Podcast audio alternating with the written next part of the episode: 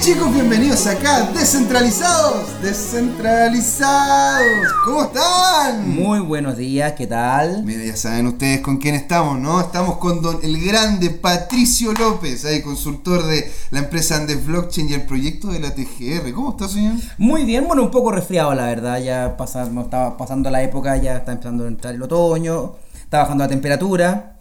Eh, y cuando uno se le viene el viejazo ya tiende a resfriarse cuando cambia tem- cuando baja temperatura. ¿sí? Cuando, siempre, yo, siempre yo decía de mi abuela cuando decía, oye, hay una corriente de aire, mijito. Y yo dije, nunca voy a preocuparme de eso. Claro. Bueno, ya me estoy en la edad que me tengo que preocupar de eso. Así que preocuparte de los así cambios de temperatura. Hay que preocuparse de las corrientes de aire, los cambios de temperatura, así que, pero bueno. Qué maravilla. Es- es lamentablemente el tiempo no puede detenerse. Exacto, bueno, y contigo vamos a conversar en este momento sobre lo que es blockchain y el blockchain 104. Antes de eso, darle las gracias también a un grande que está aquí detrás de Al los- hombre de los controles. Al hombre de los controles, el hombre del vocablo eh, artístico, de, de, de ese, de ese, de esa prosa dulce que habla. ¿Cómo está, don Claudio? Saludos, don Claudio, acá muy bien. Don Claudio siempre me Es que es tan profundo, es que si lo pudieran escuchar, la verdad que sería increíble, sería impresionante. Así que bueno, muchas gracias don Claudio por estar acá, José Miguel dándole la bienvenida también a este nuevo bloque, a este nuevo programa aquí en Descentralizado y don Patricio. ¿Qué vamos a hablar hoy? Bueno, eh, en primer término íbamos a- les quería contar sobre el proyecto que estábamos haciendo con la tesorería, que es interesante por cuanto uno de los primeros proyectos con visibilidad, digamos, con tribuna, que ha hecho una institución del Estado usando la tecnología blockchain. Eh, ya como está terminado, está desarrollado en su primera etapa, que era una prueba, tratar de poner en, en comunicación a bancos, instituciones públicas, todo eso intermediado por la TGR, eh, intentando desintermediarla del proceso. Eh, han habido algunos grados de avance, algunas lecciones en eso. O sea, lección número uno, si va a hacer un proyecto blockchain, esté dispuesta a la disrupción. Si no está dispuesta a la disrupción, mejor No, quédese en la no, casa. Quédese No, en la casa y, no, y póngase a tejer. Póngase a tejer. O sea, si cambio Oracle por MySQL si quiere, o MySQL por MariaDB, o haga ese tipo de cosas. Pero Claro. si no está O dispuesto, o claro, si no está dispuesto a un grado de disrupción importante, eh, mejor no, no se meta en el blockchain, no, no, no le aporta. Así que Exacto. esa Bueno. lección les puedo dar por ahora. Esa es la primera, esa es una primera parte, ¿no es cierto? Sí, que vamos a hablar ahora en, el prim- en la primera, en, Exacto. en- en el primer, le- eh, ¿cómo se llama? La primera patita de aquí y después nos vamos a empezar a meter con el concepto de internet y lo que es el internet de las blockchain. ¿ya? Y este, y este programa, este programa me encanta porque hoy día vamos a hacer ñoño, nos vamos a poner el gorro de ñoño, nos vamos a poner los lentes de ñoño. ¿Cuándo lo hemos sacado? Y bueno, bueno, pero hoy día nos vamos a poner más que en lo que es actualidad, en lo que es la ñoñez En lo que es la ñoñez, en las tripas de cómo funcionan las cosas. Exacto, qué Esto, maravilla. esto es para el tipo de personas que desarmaba el Atari, que desarmaba los juguetes Claro, y los papás lo la y que después no podía armarlo de vuelta, por supuesto. Claro, Eh, sí. con Es ese- que en realidad el problema es las manos, yo tengo las manos muy grandes y, y lo- y- y- y me imagino que el asiático que lo armaba, weón, tenía las manos No más sé, como tenía, una destreza manual impresionante. Es Yo impresionante. man. Desarmé mi Atari 800 XL y después nunca pude volver a armarlo. Eh, Eso me, me dolió, me acaba de doler. Ahora yo, te- yo quiero comprarme uno. Lo desarmé no pude volver a armarlo. Bueno, para este tipo de personajes como yo que ha hecho ese tipo de locura, eh, este está dedicado a este programa. Maravilla. Bueno, chicos, bienvenidos y empecemos de lleno. Vamos a, vamos a darle con lo de la TGR. Eh, conversan un poco Bueno, de qué se ¿de trata. qué se proyecto. ese proyecto? La, la Tesorería de la República es una institución pública, valga la, red- valga la aclaración. Cuya, bueno, tiene muchas muchas misiones. Una de ellas, en el fondo, es que la gran mayoría de las instituciones públicas no están autorizadas a recaudar dinero. Algunas lo hacen de otra manera en determinadas circunstancias, municipalidades, pero en principio no debiesen hacer la recaudación, sino que quien recauda a nombre de cualquier institución pública es la Tesorería General de la República y ella es la que después le entrega los dineros a, la- a las instituciones correspondientes. Entiendo. Entonces, ¿qué es lo que se trata de esto? Este- hay un portal que tiene la tesorería, a través del cual, si tú quieres pagar el permiso de circulación, o quieres pagar un certificado en el registro civil, o una larga lista de servicios que te ofrece el Estado, vas a este portal de tesorería, que tiene convenio con virtualmente todos los bancos, casas comerciales, tarjetas, PayPal, hasta en chilitos yo creo que se puede pagar. Eh, ¿Ya? Y- Se puede pagar en amor. no, no, eso no, No, creo. no se puede pagar en amor todavía. No, todavía no, yo creo que no. En, en, en Lovecoin, no, no, Love creo, no, no creo que vaya para no. Eh, con- Conozco un proyecto parecido, pero Claro. no, no, no creo que sea así. no, no creo que vaya para allá. Bueno. La cosa es que la, la idea, digamos, era este proceso que tiene muchas conciliaciones, cuadraturas, platas para acá, platas para allá. La idea de tesorería es poder meter la tecnología blockchain de manera de evitarse el proceso de conciliación en eso. Entiendo. O sea, es decir, me llegaron 18 pagos del Banco del Estado y tengo que rendirle 10 pagos a la Municipalidad de Peñarolén y otros 20 al registro civil y tengo otros 30 pagos por el lado del BCI, etcétera, y hacer cuadrar eso que es siempre un proceso que es largo, es complicado requiere mucha gente, intentar automatizarlo con blockchain. Y digamos, eso fue básicamente, en- en- muy en corto, la, la idea del proyecto.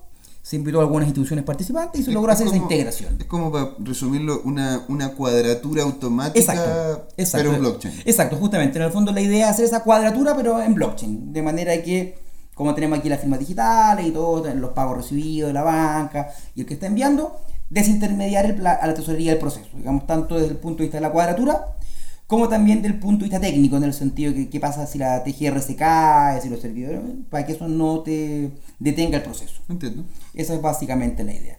Y bueno, se- esto se llevó primero a una prueba de concepto que se hizo con algunas mm, cuatro instituciones invitadas más la TGR. Eh, ya está desarrollado, está funcionando. eh, se guardan los pagos en el blockchain, se hacen las cuadraturas y básicamente, bueno, ya, ya está terminada esta primera etapa. Hay que esperar, digamos, hacer una evaluación. Se está trabajando en un documento que se va a publicar al respecto, porque aquí el maní saltó bastante lejos. Mucha gente empezó a ver esto y un servicio público estaba usando blockchain. Claro, pues debe haber sido como wow. Claro, o sea, dicen que hasta el The Economy se está pendiente, no sé si tanto, pero dicen por ahí las malas lenguas que hasta el The Economy se está pendiente de qué pasó con esto. Y se va a sacar este documento y ver durante el año, digamos, si esto se puede escalar una etapa 2, digamos, que ya no sean cuatro, sino que sean 30 instituciones que participen, de tamaños más variados, porque se trabajó con instituciones grandes, eh, que tienen buenas espaldas tecnológicas. Hay que ver, digamos, qué pasa si esto lo llevamos ya no a la Municipalidad de Peñarolén, sino que a la Municipalidad de Uchuquén, por ejemplo, que ya es chiquitita, que ya tiene otras capacidades técnicas, ver cómo funciona, eso sería una, una etapa 2 de este, de este proyecto. El ver como la escalabilidad que tendría. Como la escalabilidad, digamos, tanto desde el punto de vista técnico, de poder procesar más transacciones, de poder distribuirse geográficamente y de enfrentarse a otra realidad en el fondo. O sea, ¿Qué va a pasar? Aquí teníamos gente que podía dedicarse a capacitaciones, a, a estudiar este tema y a trabajar en esto. ¿Qué va a pasar cuando esto se implemente en una municipalidad en que el mismo tipo que hace la página web es el que cambia la tinta a la impresora, el que está pendiente de los cables de red, eh, etcétera? El que, el que es la realidad en muchas municipalidades y en muchos servicios públicos en el fondo. Sí, bueno, y ahora metámonos en la ñoñez misma, porque aquí venimos a la ñoñez. Ahora, Let's all in. Ahora, este, este, tipo de, este tipo de blockchain es, eh, es pública, es privada, ¿qué Eh, tipo de estructura Por ahora, tiene? es- por ahora está, se hizo una, una red privada, una testnet, digamos, eh, desarrollada para el efecto, que está alojada en los servidores de Amazon. Pero la idea también es una de las variantes a, a explorar, si vale la pena eh, adentrarse o, o trabajar más en la idea de hacer un blockchain nacional, un poco a lo Alastria, que pudiese eh, ser, eh, no, no depender, porque la idea es que esto sea descentralizado, no es que dependa, pero que sea como gestionado por instituciones públicas como podría ser la tesorería, como puede ser por ejemplo el Banco Estado, como puede ser eh, la Secretaría de la Presidencia, ese tipo de instituciones que den como las bases y la gobernanza para armar una red como le llaman de Elastic, que sea pública, que sea, permisionada pero pública, en el fondo que cualquier persona pudiera entrar. Sería bonito y tener, por ejemplo, no sé, la opción de validar tu identidad a través del registro civil, que te emita una attestation, que te diga, ok, esto usted es tal persona, y de ahí empezar a jugar con eso y ver qué, qué se puede ir armando. Ahora entonces tú me dices de que se hizo un deploy de una blockchain dentro de, Sí, estos, un- de, de estos, de- de estos servidores de Amazon. Justamente. Y, y se utilizó, ¿qué tipo de estructura? ¿Se Ethereum. utilizó? Ethereum. Se utilizó Ethereum, en una, en una se levantaron varios servidores pequeñitos en Amazon que actúan como nodos. Cada una de las instituciones participantes tenía su propio nodo, donde estaban sus llaves privadas y podía firmar sus transacciones. Y estos nodos se pusieron en comunicación entre sí para hacer el tema de el- la, ¿cómo se llama esto? El, que esta red funcionara. Ahora, Ahí como, voy- como voy a- nota, ¿sí? Voy, a pasar a ser como el abogado del diablo. Entonces, entonces ¿qué se estaría utilizando la moneda Ethereum para esto? ¿Se No, no, no, utilizando- solamente el Ether, el Ether es nada más que efectos de control de la red. Aquí lo que circula, digamos, por ahora es información, no circula valor. Eh, eventualmente podrían los bancos emitir un criptopeso, pero bueno, eso es una historia de otro, de para otro co- eh, es como harina manejo para otro de co- base de datos, Es como, ¿no? claro, justamente en el fondo el tema de la cuadratura. Lo que está circulando es no dinero, sino que eh, eh, los pagos, básicamente. O sea, se cuadran los pagos, me entran aquí 20 solicitudes de pago, me entran aquí los 20 pagos, que vienen, qué sé yo, de distintos bancos y todo eso. La magia de Ethereum, en este caso del blockchain, es que esos pagos se cuadren. Entonces, en vez de tener después un señor ahí que está en la noche revisando un archivo batch, que lo pasa un Excel y que empieza a ver eh, todas las cuadraturas, esto en, tiempo real le va diciendo si es que el pago se efectuó, si es que el pago no se efectuó. Eh, siempre en este tipo de cosas hay problemas de comunicación a veces. Yo como municipalidad te pido a ti, oye, págame tu permiso de circulación. Perfecto. La cuestión se cayó en el proceso, yo no sé si se pagó, si no se pagó, entonces hay un tema que tengo que esperar 48 horas para que llegue la cuadratura y diga si efectivamente el, el pago se hizo o no.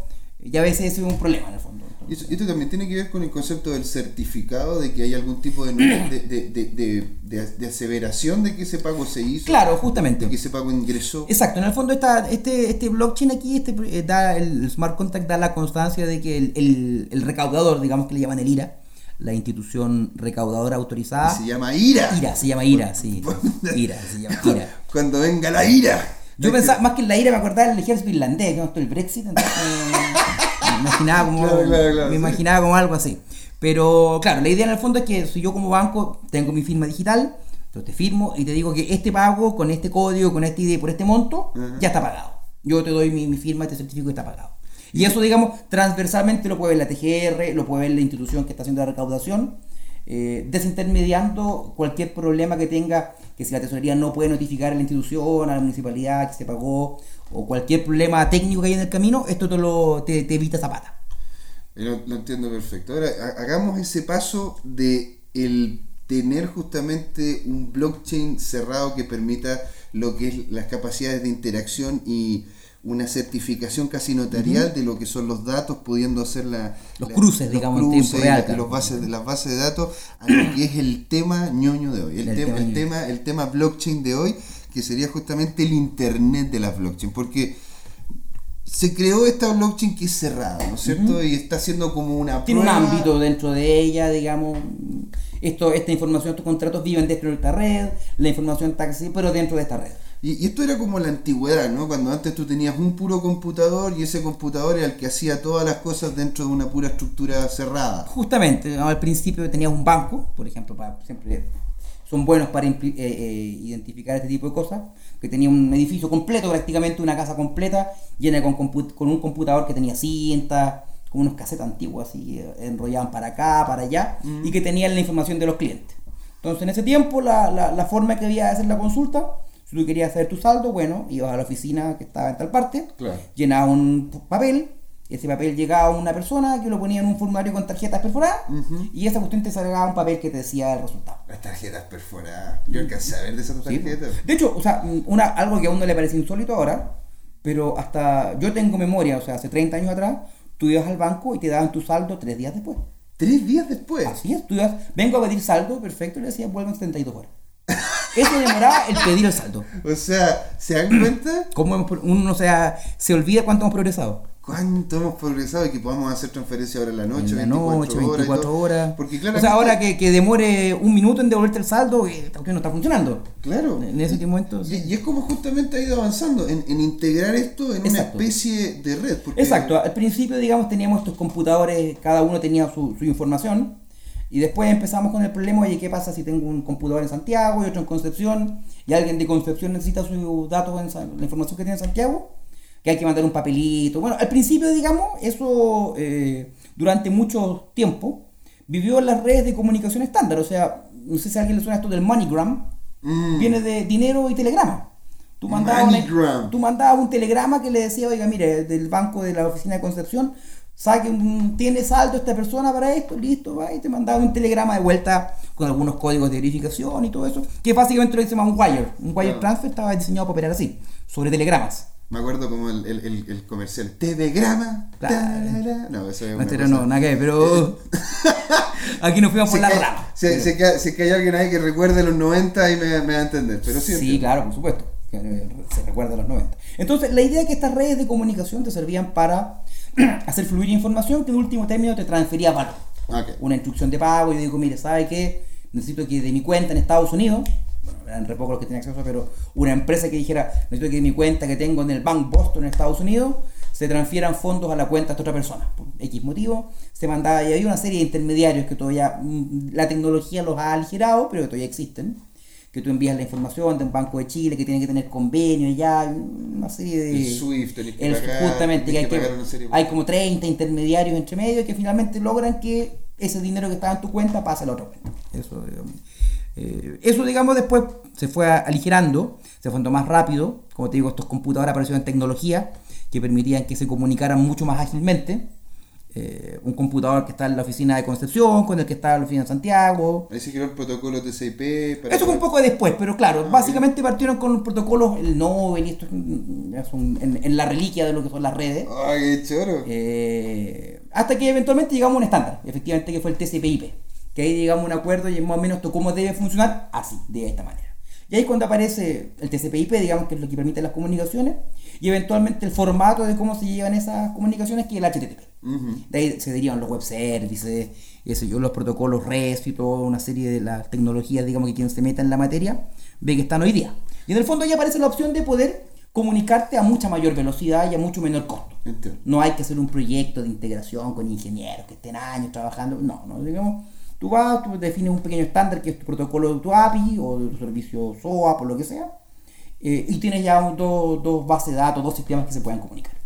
Y es así como se ha ido avanzando, de hecho, anda partiendo desde, desde lo que es como solamente, solamente una, un puro computador, después una institución, después Claro. todo el resto de Y las instituciones conectadas. exacto. Y es como también ha ido avanzando blockchain, ¿verdad? Sí, Porque- justamente. Porque tenemos, no sé, pues la- el, el primer blockchain fue el, Bitcoin. el de Bitcoin. Sí, justamente. Y Bitcoin era blockchain. hasta Era, de hecho, eran indistinguibles. era, era una cosa de la misma cosa. De hecho, para los maximalistas sigue siendo lo mismo, digamos, todo el resto son solamente chayas. eh, ese, ese, tema, ese es tema para un, para un Ese- entero. Ese tema, sí, totalmente. Patricio, Sí, ¿eh? estamos poniendo aquí temas, digamos, el- los, bit, los Bitcoin maximalistas. Yeah, yeah. Eh, eh, Me encontré con algunos, te fijáis dentro esta semana. No, conozco varios, sí, sí, conozco varios. Y ahora tiene sus razones también, así bueno, pero eso es una, una larga conversación Exacto, para... Es respetable, es respetable. Respetable. Ahora, y por eso, entonces teníamos Bitcoin, que era como el primer computador, el, primer El primer computador. computador como distribuido en el fondo, en el sentido que tú tenías acceso a este registro de, de cuántos Bitcoin tienes, digamos, la base de datos de las transacciones no gastadas,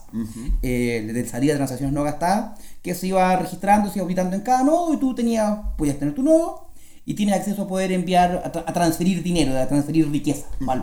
No, no hablemos de dinero, hablemos de transferir valor a través de la, de la Internet. Claro, de forma segura. de forma segura y lo más importante, de forma descentralizada, como inspira este programa. Entonces, Exactamente, o sea, en el fondo, la- la- de- esa era la gracia, sacándote a ese intermediario que era el que te manejaba las redes, todo, podemos crear una capa sobre eso, de manera que sin depender del intermediario, la propia tecnología te ofrece un medio para poder hacer eso. claro, pero, pero seguía estando, eh, entre comillas, Un ámbito. En, en- en solamente el blockchain de, De Bitcoin. de- de Bitcoin. O sea, tú, tení- tú podías llegar, yo te podía traspasar a ti el Bitcoin, Claro, yo se lo podría traspasar a Don Claudio, Don Claudio me lo pasa a mí, todo súper bien, pero siempre dentro de... Dentro de este- ese, claro, ahí es donde aparecen después otros blockchain, digamos, que intentan, digamos, el Bitcoin, lo que el problema que intenta resolver es transferir valor, como yo te puedo transferir dinero. Y después hay gente que dice, oye, pero sabes que en realidad esta misma idea nos sirve para otras cosas, no solamente dinero, pueden ser acciones, podemos tener contratos inteligentes que hagan cosas, podemos agregarle una capa de privacidad, porque el Bitcoin no tiene la privacidad, digamos, las transacciones son bajo seudónimo, pero son públicas. Eh, tenemos el problema después de la escalabilidad, oye, el Bitcoin puede hacer, no sé, 4, 5 o 10 transacciones por segundo, pero no más que eso. ¿Qué pasa si queremos ir a la red, algo como Visa, que hace 60.000 supuestamente por segundo? Sí, sí. necesitamos mucho más capacidad, entonces se empezó a, a explorar otras alternativas, aparecen otras tecnologías, aparece Ethereum, aparece Zcash, aparece EOS, aparece NEM. Claro, porque como es, como es open source, la verdad que podías modificar un poco el core y... Claro, y sin contar, ya o sea, uno era eso, que tú puedes modificar el core y, no sé, el, el Litecoin que le hacen algunos cambios para que sea un poco más liviano. Y además la idea está, está abierta en el fondo, o sea, la idea esto de los bloques, las firmas criptográficas, los hash, la prueba de trabajo, la idea está ahí y digamos cualquier persona puede desarrollar su propia implementación con eso. Es con lo que pasó con la bomba atómica. O sea, los, los gringos pensaban, oye, tenemos el secreto de la bomba atómica. Claro, pero las leyes de la física todos las saben, entonces Claro. los rusos en cinco años hicieron la prueba suya, digamos, no era tan difícil.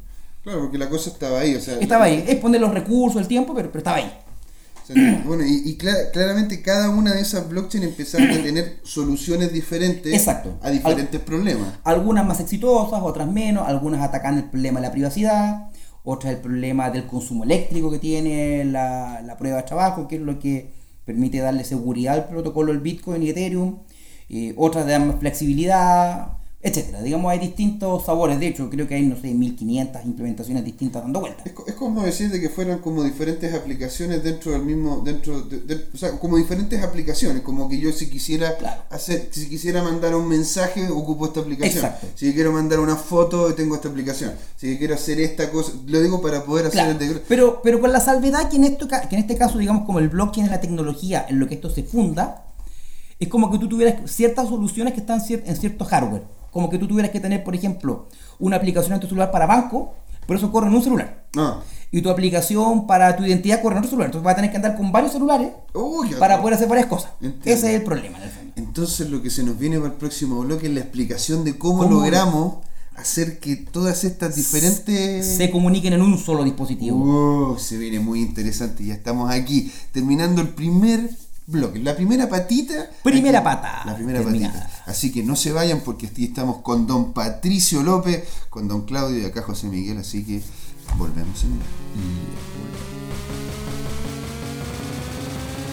Porque una comunidad descentralizada necesita a cada uno de sus nodos, los invitamos a ser parte de Descentralizados y a seguirnos en YouTube y en Facebook como Descentralizados, en Twitter DCT2CL, en nuestra web dct2.cl, donde hay artículos de opinión, nuestros videos, fotografías y en la que pueden ser parte además escribiéndonos, mandando su material, porque es un lugar y un espacio abierto. Y por supuesto que nos pueden escuchar este mismo podcast en iTunes o en cualquiera de sus aplicaciones de podcast favorita. Y ahora los dejamos con el programa. Chicos! Bienvenidos acá a la segunda patita. Segunda, no hay primera sin segunda. No hay primera sin segunda No y si nos pegamos una tercera me encanta. Bueno, está bien. No es malo. No es malo, no es malo. hay que hacerlo, hay que, Hay dar, que el, hay que dar el extra, hay que dar el fuá. Hay que dar el fuá. Pero eh, alguien me dijo por ahí, escuché en un discurso, lo mejor, el mayor favor que puede hacerle un, un hablante a su audiencia es ser breve. ¿Es ser breve? Sí. Entonces no, entonces se acabó el programa. No, hay que ser breve pero completo. Hay que ser breve pero completo. Y estábamos hablando de justamente las diferentes patitas que tiene blockchain, donde como Bitcoin soluciona un Un problema. problema, Ethereum otro, Zcash otro. Y cómo eso anteriormente, antes de que empecemos a hablar de lo que es el Internet de las blockchain, cómo justamente cada uno de ellos era como tenerlo en su propio celular. Exacto, Tenías que tener tu celular de con Bitcoin, tu celular con Ethereum, tu Otro- celular... Exacto. Pero yo no podía mandarte un mensaje de texto o no podía mandarte nada desde mi celular Ethereum a tu celular Bitcoin. Mm, Claro, digamos, tendrías que pasar por un sistema externo y que se rompe el tema que tiene el blockchain, que es la confianza, que tú tienes la seguridad que si tú haces una instrucción se va a ejecutar, pasas a depender de un sistema externo, que ya esa confianza se rompe. Ahora, ¿qué, beneficio, ¿qué beneficio real, antes de entrar al detalle técnico y el, el, nitty gritty, pero ¿qué, beneficios tendrían la- las personas de, de poder tener un Internet de las blockchain? ¿Por qué, por, qué podría, ¿Por qué podría ser positivo? Te fijas de que yo pueda llegar y cambiar un Bitcoin por un Ethereum, te pueda mandar a ti una cosa. ¿Qué importa? ¿Qué importa? ¿Por qué no obtener solamente Ethereum y que Ethereum para allá? Y todo y Bitcoin y solo Bitcoin pa- pa- para otro lado. ¿Por, qué tener esta Internet? Tiene, a ver, tiene, en principio tiene, eh, eh, uno de los primeros grandes beneficios es que la, todavía la, tecnología blockchain no tiene mucha capacidad de escalabilidad. No puede, si tú quieres, no sé, en el caso de Ethereum, podrás tener 100 transacciones por segundo. Le sacamos 500 en la TGR, así que pero, estoy orgulloso de mi logro. Pero bueno, pero fue en una red privada y todo, en el fondo no, no tenía, no tenía tal, pero, pero tú no puedes sacarle demasiado rendimiento. Ok, los algoritmos, el proof of stake, podrán mejorarte el rendimiento, no sé, a mil transacciones por segundo. Pero si queremos algo que sea como de capacidad para atender al mundo, a todo, hay que subir muchos órdenes de magnitud. Necesitamos millones de transacciones. No es, no es que vaya al doble o al triple, sino que hay que aumentarlo por mil o por diez mil veces la capacidad. Entonces, la, la forma que se ha visto de poder hacer eso es, en vez de tener un blockchain que haga todo, ¿por qué no tenemos un blockchain de ámbito que haga una cosa? No sé, que te maneje la identidad, o que te lo maneje a nivel geográfico, por ejemplo, sé que esto atienda región metropolitana, otro que atienda quinta región, etcétera, y cada uno tenga su cierta, su cierta capacidad y que puedan conversar entre ellos de manera de poder darte una, una capacidad de atención mayor. Y pues también tiene sus propias particularidades, dado de que los, problemas- los problemas de la zona norte de Chile no son los No mismos. son los mismos, justamente. sí. Y también el nivel de conexión que se tiene allá no es el mismo. acá. Y además cada industria tiene sus necesidades, es distinto lo que tú necesitas para gestionar la identidad, que para gestionar pago, que para gestionar permisos. En algunos casos, por ejemplo, no sé, en el, en el ámbito de la salud, el tema de la privacidad es crítico. Es muy, muy crítico en el fondo que si tú quieres tener información de salud de la persona, garantizar de que eso va a estar privado, resguardado, etcétera. En otro tipo de cosas puede ser más importante la velocidad. Entonces, como estábamos conversando en el bloque anterior, distintos blockchains te atacan y te solucionan distintas partes del problema. Entonces, Es como tener aplicaciones, pero. pero- justamente, pero, pero generalmente una cosa implica sacrificar la otra, o sea, no, no hay soluciones perfectas. Entonces, la idea de poder sacar lo mejor de cada una es una bastante buena idea, ¿ya? Hay otro tema que es importante también que tiene que ver con que la- las redes actuales, las más que tienen más, eh, más tracción, o sea, por, por lejos sigue siendo Bitcoin, ¿ya? Puede tener sus limitaciones, ya, ok, tú puedes quizás hacer contratos inteligentes, está la alternativa solo con Rootstock, pero, pero todavía las capacidades en cuanto a qué puede hacer, lo que hace muy bien Bitcoin es el tema de manejar el dinero, en el fondo de la transferencia de riqueza. Pero no hace también otras cosas como por ejemplo el tema de la identidad o el tema de los contratos inteligentes, ese tipo de registros, hacerlo en Bitcoin por ahora es complicado, es lento, tiene sus problemas. Pero a cambio Bitcoin es la red más segura, la que tiene más, más nodos y la que tiene más peso en el fondo. O sea, la, la cantidad de dinero que hay detrás circulando en Bitcoin es mucho más alta que la que tienen las demás redes. Entonces sería bueno poder utilizar eso pero poder subsanar las limitaciones que tiene Bitcoin por otro lado, en el fondo de, de- de velocidad y las cosas que uno puede hacer, mediante poder tus Bitcoins, poder gastarlos en otra aplicación, por ejemplo. Un- por ejemplo, en un contrato inteligente de Ethereum, yo te digo, te compro un celular, entonces te lo pago como con Bitcoins, y tenemos un contrato de custodia que aplica, oye, sé que, pero me da un plazo a mí que si tú no me entregas el celular, yo pueda hacer la transacción, que te dé esa, esa, esa garantía de seguridad, que te lo pueda Ethereum, pero el pago lo puedes hacer, por ejemplo, con Bitcoin. O lo puedes hacer con Zcash si tú quisieras no, no revelar tu identidad. Claro. Esa, esa es un poco la idea, esa es un poco una de las motivaciones que hay detrás de esto de la idea de poder comunicar blockchains entre sí. Esto es como tener diferentes sabores, ¿no es cierto? Y tú después haces la, la- la torta que tú quieres. Si te gusta selva negra, si te gusta, ¿cómo se llama? Frutilla con crema. Eh, Dependiendo de lo que tú vayas necesitando, vas viendo Claro. qué tipo de blockchain es la que te serviría para poder Exacto. generar la mejor interacción. Exacto, exacto. También puedes pensarlo como distintos proveedores de contenido. Hace un par de días se anunció que Apple va a sacar un servicio, Apple TV+. Yes. Ya, y ahora, ¿dónde vamos a estar? Disney va a sacar el propio también en un par de... Sí. Entonces, ¿dónde va a estar? ¿En Netflix? ¿En Amazon Video? ¿En el servicio de Apple? ¿En el servicio de Disney? Probablemente si esto es negocio, Google va a sacar el propio, HBO va a sacar el... Entonces, va a tener una playa de servicios. ¿Cómo tú vas a poder hacer? Bueno, sería interesante quizás poder pagar un, un fee mensual a uno y que dependiendo cómo tú vayas consumiendo, puedas usarlos todos. Claro. Eso sería un poco quizá una, una analogía, digamos, no, es, no es exacta, pero para darse la de idea de... Como sistema de membership, ¿no? Claro, no sé, claro, una cosa así, digamos, que te permita sacar todo lo que tú necesitas de todas partes, sin tener que estar metido en todos a la vez. Y en el fondo que todos puedan conversar entre sí. Eso es un poco la, la- la- la motivación. Entonces, la, la idea, digamos, detrás de, de, de Tendermint, de Cosmos, es poder llevar esto, darle una, darle una realidad. En el fondo, cómo yo podría hacer que distintos blockchains puedan operar entre sí de manera confiable, sin tener que pasar por romper esta seguridad que tiene el blockchain, que implicaría un intermediario, que como que eh, hace que todo lo que estábamos haciendo antes pierda sentido. En el fondo, eh, esa era la idea. Eh, y ahí es donde aparece, bueno, tiene una solución que tiene dos patas. Una que es Tendermint, que es su algoritmo de consenso.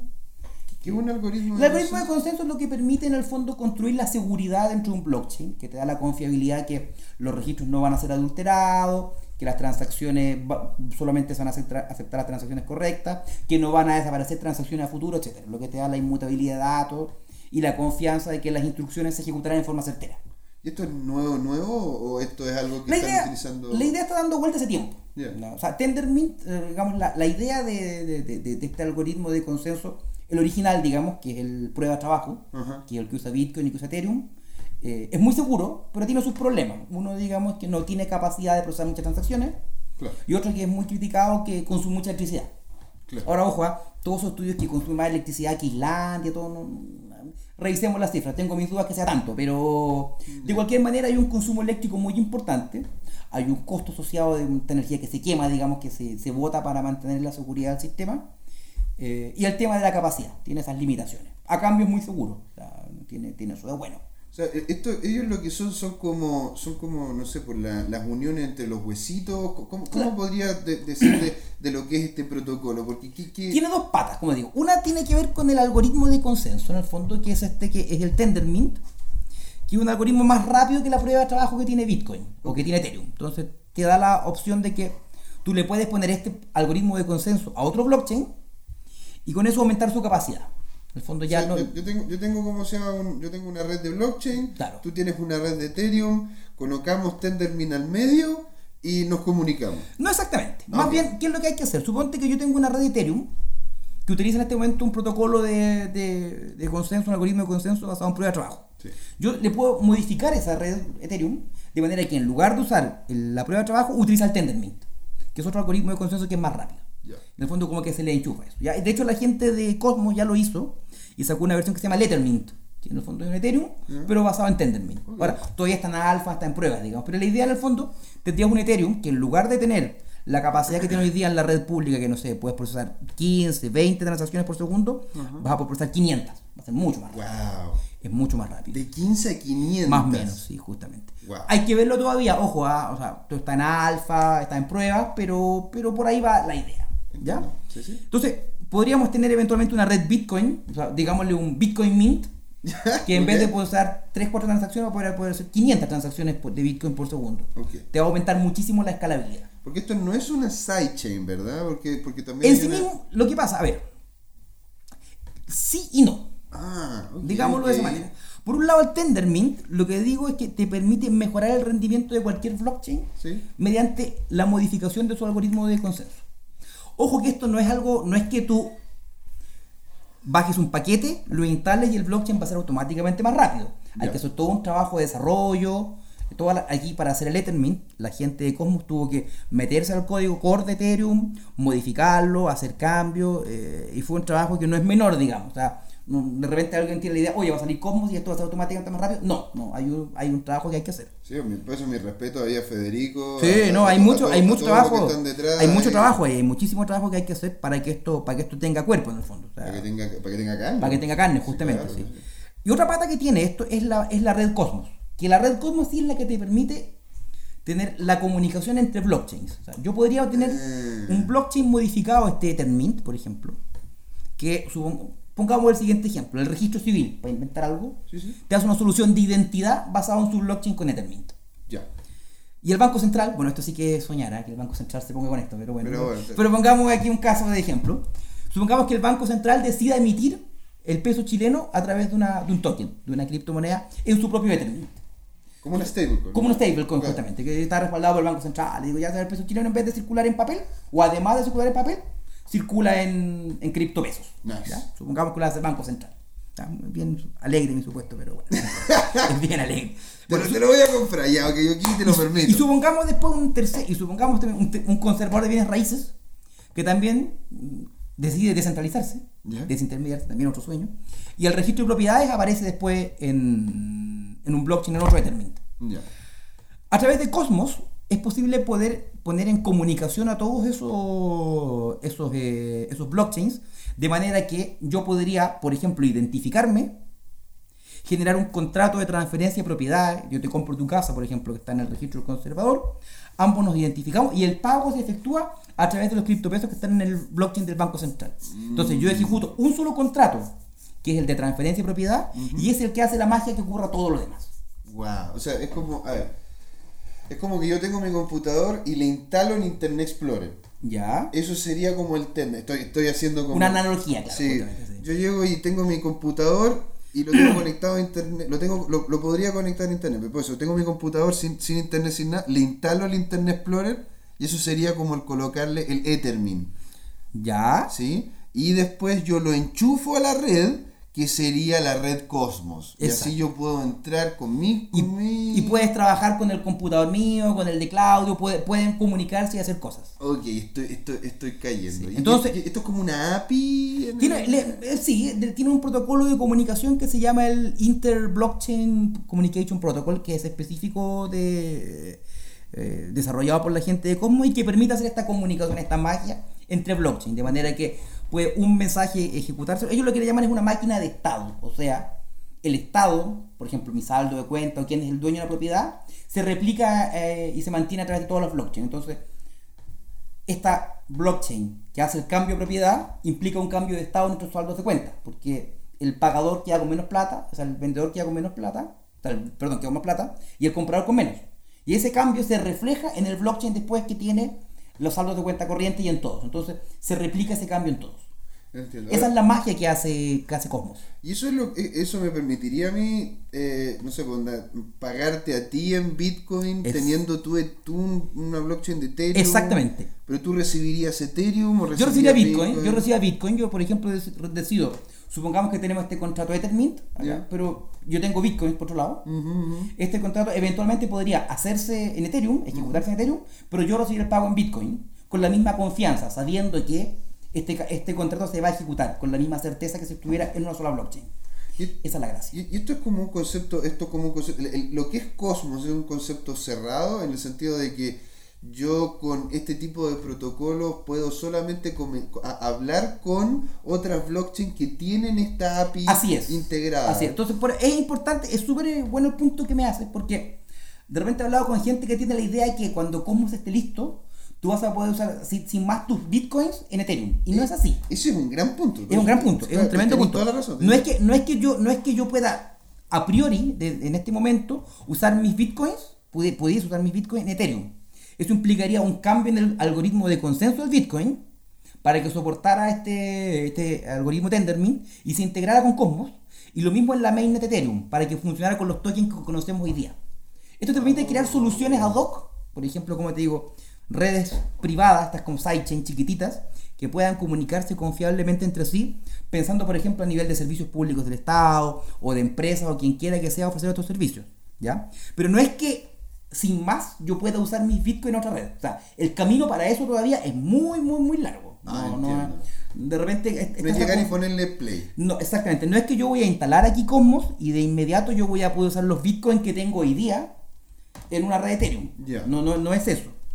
O sea, para que eso pase, mucha agua tiene todavía que circular bajo el puente. Entiendo. Tiene que, tendría que adaptarse el protocolo del Bitcoin y, y cualquier cambio, y- y tomando en cuenta más que cualquier cambio en el protocolo de las redes importantes es muy complicado. O sea, es cosa de pensar que Ethereum, eh, el paso de ir desde proof of, de proof of Work que tiene hoy día a pasar a Casper, que es Proof of Stake, ha sido muy doloroso. O sea, ha tenido muchas, supuestamente a estas alturas ya deberíamos estar en Proof of Stake, todavía Sí, claro, se ha atrasado el famoso cambio, está en Constantinopla. Claro. Se atrasó como más de, más de medio año en el fondo. Claro, el roadmap de hecho lo han cambiado como Lo han cambiado, cinco sí, veces. justamente. Entonces, e- es un tema que no es menor, digamos. o sea, hay un tema que. Es que crear protocolo es complejo, po, o sea, Y además que hay mucho valor en juego. Hay que generar acuerdos. O sea, no me gustaría ser Vitalik, a mí eso, subir un cambio que de- desaparezcan 160 mil millones. No me gustaría ser Vitalik.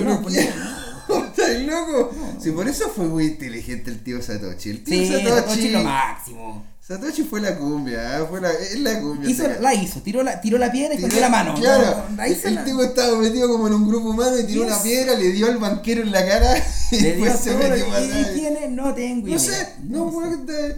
Pero eh, ahora, entonces, esto, esto es lo que genera Cosmos en definitiva, porque he escuchado lo que es el concepto de la zona. De la zona, justamente. La zona básicamente viene a ser este blockchain que tiene un ámbito. Lo que también le llaman una, una, una o sea, una aplicación de blockchain específica para una solución. Entiendo. Entonces, por ejemplo, podemos tener este blockchain. Siempre hablo de Ethereum porque es lo más domino, ¿ah? pero en el fondo, pensando en un Ethereum, por ejemplo, que se haga cargo de tu identidad. Eso es una zona. Otra red de Ethereum que maneje tus saldos de cuenta, de pago. Esa es otra zona. Es Otro yo, yo creo una zona grande es para, poder entender como el, el Inception que vamos a hacer ahora, porque es como, está, como se llama? tenemos que encontrar el token, esa cuestión que da, que da vueltecita, porque El, ah, que no se, el que no se detiene nunca. el que no se detiene nunca, porque tú llegas y creas primero un gran, una gran zona y dentro de esa zona creas zonas pequeñas que tienen su propia Cada- blockchain por separado. Exacto, cada zona, digamos, la idea es que tiene un ámbito. Puede ser desde un punto de vista geográfico, puede ser de un punto de vista funcional, o inclusive puede ser de las dos cosas. Podemos tener, por ejemplo, un banco central de la región metropolitana, otro banco central de la quinta región, y etcétera. Entiendo. Y entre medio de estas zonas aparecen los hubs. Es otro concepto que tiene la red Cosmos. Que el hub es otro blockchain que, que es el que es encargado de mantener el mismo estado en las distintas blockchains. O sea, en el fondo es el que lo hace la magia de comunicarlos. Wow, ahí, me- ahí como que lo entiendo, pero quisiera como realmente bajarlo un poco más. ¿En qué sentido es como, o sea, es como que tengo... Ah, ¿Se acuerdan de.? Hay un personaje aquí que desapareció en esta empresa chilena. ¿Se acuerdan? Antes ¿el existía- Canitrú? Bueno, el Canitró desapareció y es una cosa lamentable que haya desaparecido el Canitró. Ahí somos viejos. Yo creo que la mayor- yo, yo a muchos le pregunto quién es Canitró, ni siquiera saben quién es Canitró. Ya, don Claudio está totalmente clueless. Es demasiado millennial, no sabe quién es Canitró. Es muy millennial, don Claudio. Es, Bueno. es muy culpa esto. Bueno, si uno recuerda los servicios públicos hasta, hasta hace, no sé, 30 años atrás, había un señor que se llamaba la estafeta, que era el que iba llevando las cartas, sí, los memos Claro, claro. de distintas oficinas. Entonces, estaba En un oficina carrito, eh. Justamente. Entonces había un señor que tú, digamos, estaba la oficina de parte, estaba finanzas, estaba adquisiciones, todo eso. Entonces, cuando, por ejemplo, el departamento de recursos humanos te tenía que aplicar un descuento por licencia médica o por inasistencia. Tenía que llenar un memo, que había un papelito que decía, descuéntele al señor Perico Pérez dos días de sueldo por concepto de tal cosa.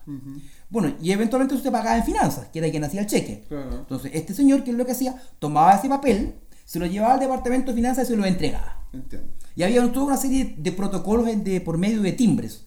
Entonces, en el fondo, él se timbraba por finanzas y este señor iba, lo llevaba, acuso recibo, decía el departamento que hacía el cheque. Y bueno, cuando hacía el cheque, te hacía el descuento correspondiente. Entiendo. Las zonas vendrían a ser cada uno de estos departamentos de la empresa que tienen que, que son los que tienen un ámbito de acción. Mm, Y el hub viene a ser este señor que anda moviendo los mensajes. mm. Pero la gracia es que este señor no es que no solamente no es, no es un tipo que solamente los lleva, sino que además tiene un cierto protocolo para asegurarse que el mensaje se recibió por un lado, o sea, se entregó por un lado, se recibió por el otro. Entiendo. Entonces le da la es una mezcla como este señor que lleva los mensajes más el auditor, que dice, oiga, ¿usted se hizo cargo de este mensaje? Sí, me hice cargo. Entonces, el, el que hace la comunicación. Eso viene a ser más o menos lo que son los hubs. Y las zonas son los que específicamente resuelven un problema en particular. O sea, en este caso sería, sería el hub sería como un estafeta, como dices, Exacto. y al mismo tiempo un notario. Y uno nota que, que es una estafeta con, con poder de decir, ok, ya, pero usted haga esto. Claro. Ah, que tenga sello. entonces- Exacto, entonces, Ah, bueno, entonces- no solamente te entrego el mensaje, sino que tú tienes que hacerte cargo. Oye, hay que descontarle de tu sueldo, o de tu cuenta corriente, por ejemplo, te tengo que descontar eh, un millón de pesos porque compraste tal cosa, que viene aquí de un marketplace de otro blockchain, y este, el, el blockchain bancario, digamos, que tiene ese ámbito, lo hace. ¿Y cómo eso estaría vinculado, bueno, con el, con el concepto de Casper y, Casper. y con la moneda que tiene Tendermint, que es el, el Atom, parece, ¿no? El, creo que se llama Atom, sí. Sí, el Atom, sí, sí. Bueno, eh, eh, en- a ver, el Casper, a ver, Tendermint es un algoritmo de consenso, como decía yo, que, que- que básicamente es proof of stake. O sea, en el fondo, en vez de tener un minero que está calculando hash y quemando electricidad, tienes alguien que pone un depósito en dinero y ese depósito en dinero te da derecho a generar bloques en la red. Mm, Y al generar bloques, tú vas ganando comisión, vas ganando o, criptomoneda nueva, dependiendo cómo sea el protocolo, digamos, puedes ganar criptomoneda fresca o puedes cobrar una comisión por cada transacción que se hace, o las dos cosas. entiendo, ¿Ya? entiendo. Eh, entonces, la idea del tanto Tendermint como Casper son distintas implementaciones de algoritmos de consenso proof of stake. ¿ya? Eh, esto tiene la, uno, digamos, que quema menos electricidad. Tiene el segundo, eh, la segunda gracia que en principio es más seguro, o sea, con menos recursos es más seguro que un protocolo proof of work. Y te da la opción de, te da muchas herramientas con las cuales tú podrías aumentar la escalabilidad de la red. Hay una serie de cosas que tú puedes... Pero no está exento de problemas, ojo. Oh. Ojo, tiene varios, o sea, el primer la, la primera criptomoneda que se le ocurrió a esto, el primer blockchain que hizo fue el de Peercoin, que apareció esta idea de hagamos el proof of stake. Ya. Entonces, la comunidad Bitcoin se dio cuenta de un primer problema que le llamaban el nothing of stake, o sea, no hay nada en juego, que en el fondo tú tienes derecho a validar un bloque, pero no tienes ningún incentivo a validar el bloque correcto. O sea, si se producen dos bloques alternativos que no son compatibles, no hay ningún incentivo a que tú te vayas por el correcto. Tú puedes ir poner, digamos, tus votos por los dos. Y eso hace que los, los forks de la red, digamos, la- las, vari- las versiones alternativas puedan aumentar eh, exponencialmente. Claro, o sea, Eso. no es que a mí me gusta más acá porque aquí yo tengo, Exacto. tengo más plata que acá. Exacto, entonces, y en el fondo es exactamente, entonces da la opción de que se pudiese manipular. Que yo sepa nunca se ha hecho, pero teóricamente es posible. ¿ya? Entonces Tendermint fue el primer protocolo que se hizo cargo de eso y logró solucionar ese problema. Pero hay otros problemas más. Ese protocolo es Casper. No, es Tendermint. Ah, es Tendermint. Tendermint, eh, la, la difer- a ver, Casper es el, el proyecto que está intentando hacer Ethereum para irse a un algoritmo de consenso proof of stake. Ok. Como le digo, ha sido un proceso muy doloroso, muy lento, lleno de problemas, de baches. eh, Más lento que río mermelado. más, puta, claro, más lento que un bolero. En el fondo ha sido muy complicado. Porque, como digo, hay, hay mucho en juego, además. O sea, hay, hay- hay una serie de problemas por los cuales esto no es, no es un asunto sencillo. Entonces, eh, Casper versus Tender mismo, para dejar la, la diferencia, tienen distintas lógicas en cuanto a cómo manejan las votaciones y cómo manejan una serie de problemas. En particular, lo que tiene Casper, que no tiene Tendermint, es que ofrece una solución para evitar la formación de oligopolios. Mm, O sea, en el fondo, es una situación natural en la economía, siempre pasa en todo, cuando hay eh, en toda situación económica, la riqueza tiende a concentrarse, vaya que lo sabemos. ya. Entonces, generalmente en cualquier ámbito, en vez de tener una gran competencia con empresas chicas, lo que tiende a suceder es que aparecen monstruos. Claro. O sea, cosa que lo vemos aquí en Chile, en el fondo, desaparecieron los almacenes de barrio, o quedan muy pocos, Sí, claro. eh, en virtud de los supermercados. En el fondo, los supermercados aparecen estos monstruos, estas cadenas grandes, que concentran una gran cantidad de poder. ¿ya? En el caso de los blockchain, también eh, en el sean proof of work o proof of stake, el riesgo que aparezca un oligopolio, que haya dos o tres, o inclusive una sola unidad que concentre todo el poder, es muy alto. Puede pasar eso. eh, eh, en el caso de Tendermint, su solución va por el lado social. O sea, hay un monitoreo de redes, de mensajes, de, para evitar que la gente se ponga de acuerdo. Casper intenta implementar un algoritmo que haga eso. Que funcione todavía no se sabe, todavía está en desarrollo. Digamos. Casper todavía no, no es un protocolo, o sea, todavía está en desarrollo, no es algo que esté listo. O sea, en este momento nos estamos aquí con este blockchain 104, nos estamos acercando ya a lo que es el borde de lo que se está creando en este momento. Exactamente. ¿no es todo esto, todo esto se está creando, se está desarrollando eh, y todavía tiene que validarse. ¿ah? O sea, en el fondo, Cosmos y Tendermint lo encuentro una excelente idea, me parece una muy buena iniciativa, pero todavía tiene que ganarse la confianza. Claro. O sea, en el fondo, ¿Cómo verías tú el futuro de, de esto? Así, en cortito, dado que ya estamos que, ya como en es, la. es en la- difícil, es difícil dar todavía una, un- un una respuesta porque la tecnología en su adopción a veces es bastante caprichosa. Mm, De repente uno dice, oye, tecnologías que son buenas terminan no siendo adoptadas y la gente no las usa. Y tecnologías que no son tan buenas, la gente las adopta por distintos motivos. Ah. Entonces, eh, eh, como digo, la idea es demasiado potente. Yo creo que, yo creo que el futuro, digamos, el desarrollo de blockchain va a ir, si no por cómo exactamente, por esa misma idea. Pero todavía puede, puede pasar bastante, tiene que pasar bastante agua bajo el puente para que esto tenga cuerpo. Y como es la tecnología de cambiante, de repente a alguien se le ocurre una solución mejor que todo esto. Puede pasar en el camino. Eh, tiene, como digo, ganarse la confianza, tiene que tener tracción, eh, tienen que pasar muchas cosas, digamos, todavía antes que esto tome un cuerpo suficiente como para decirte esto es una solución viable. Entiendo. Sí, te- te- te- y, y otro tema que no es menor es que Cosmos también apunta a ser una, una blockchain como tal, o sea, descentralizada. Entiendo. Y ninguna red importante que sea proof of stake es descentralizada todavía. O sea, la más grande es Ripple, Claro. que es súper centralizada. Es, es que esa es, esa es de Es la cent- eh, o sea, eh, de, de blockchain tiene el nombre nomás, digamos, no, no tiene. De- claro, es- Claro. Es, es co- es como los dulces de plátano. No, no tiene no, nada de plátano no, dulce. nada, pues, no, no, no dulce de ni de plátano. No tiene ni plátano el dulce. Y la otra, y la otra red importante que, que tiene una atracción importante es OS, que también es bastante concentrada, o sea, tiene 21 pericos que deciden qué es lo que pasa. Entonces, todavía no se ha visto un algoritmo proof of stake salir al, al mercado a ver qué pasa. Ya. Eh, wow. Ese tipo de cosas son impredecibles. O sea, a lo mejor Satoshi nunca tuvo en su mente que la Yo creo que Satoshi tenía en su mente que todo el mundo minara Bitcoin en su casa. Claro. No que se concentrara en un par de chinos y rusos que lo hagan. Y claro. Ya hay que ver ahí el mercado cómo funciona, eso todavía hay, hay, hay paño por cortar, digamos, ahí eh, me declaro incompetente para verte en el futuro. Pero sí se ve una alternativa muy promisoria, muy, muy prometedora, y que como digo, yo tiendo a pensar que la solución, sí, a lo mejor no es Cosmos en definitiva, pero va a ir por ahí. Tiene que ir por ahí en el tema de poder garantizar las intercomunicaciones y poder aumentar así la- las capacidades del blockchain, porque de otra manera por ahora no se ve. Maravilloso. Oye, Pato, mira, que si- queríamos darte las gracias por estar acá. No, un gusto siempre Porque estar la acá. verdad que es una alegría. Queríamos entregarte también el micrófono unos segundos para que la gente te conozca, lo que es Andes Blockchain, No, eh, ah. dónde, se, dónde pueden encontrarse contigo, dónde se pueden comunicar contigo en este, en este nuevo, en este nuevo. Me pueden, mira, a mí pueden buscarme a mí, eh, no, mi, lamentablemente mi nombre es muy poco digno en, en las redes. Yo soy el maestro Congrio, con K. Ya. Ok, No, es pero, pero es fácil de encontrar. Es fácil de encontrar, si me, me encuentran ahí. eh, Maestro Congrio. Maestro Congrio. Es una larga historia, es una larga historia, no, no, no. Eso, eso lo vamos a tener para el blockchain 105. De hecho, sí. se va a hacer to- todo el blockchain 105. ¿Por, qué el maestro Congrio? No, es, es una historia, es una historia en la que por supuesto no salgo nada bien parado, no, no. eh. Hace, hace referencia a, a mi propia estupidez nada más. Bueno, la cosa que está. eh, Como las grandes historias. como las grandes historias, justamente. Siempre las grandes historias pueden partir de historias muy estúpidas. Claro. Sí, de- hecho, esas son las mejores. Eh, no, yo estoy dedicado en este momento a la- al desarrollo de proyectos. Estamos, decía usted, en la tesorería. Estamos con otras cosas también que en su momento se podrán contar, digamos. Eh, y también desarrollar la- de- de- a todo lo que es la capacitación, desarrollo y consultoría en la materia materias relativas con blockchain.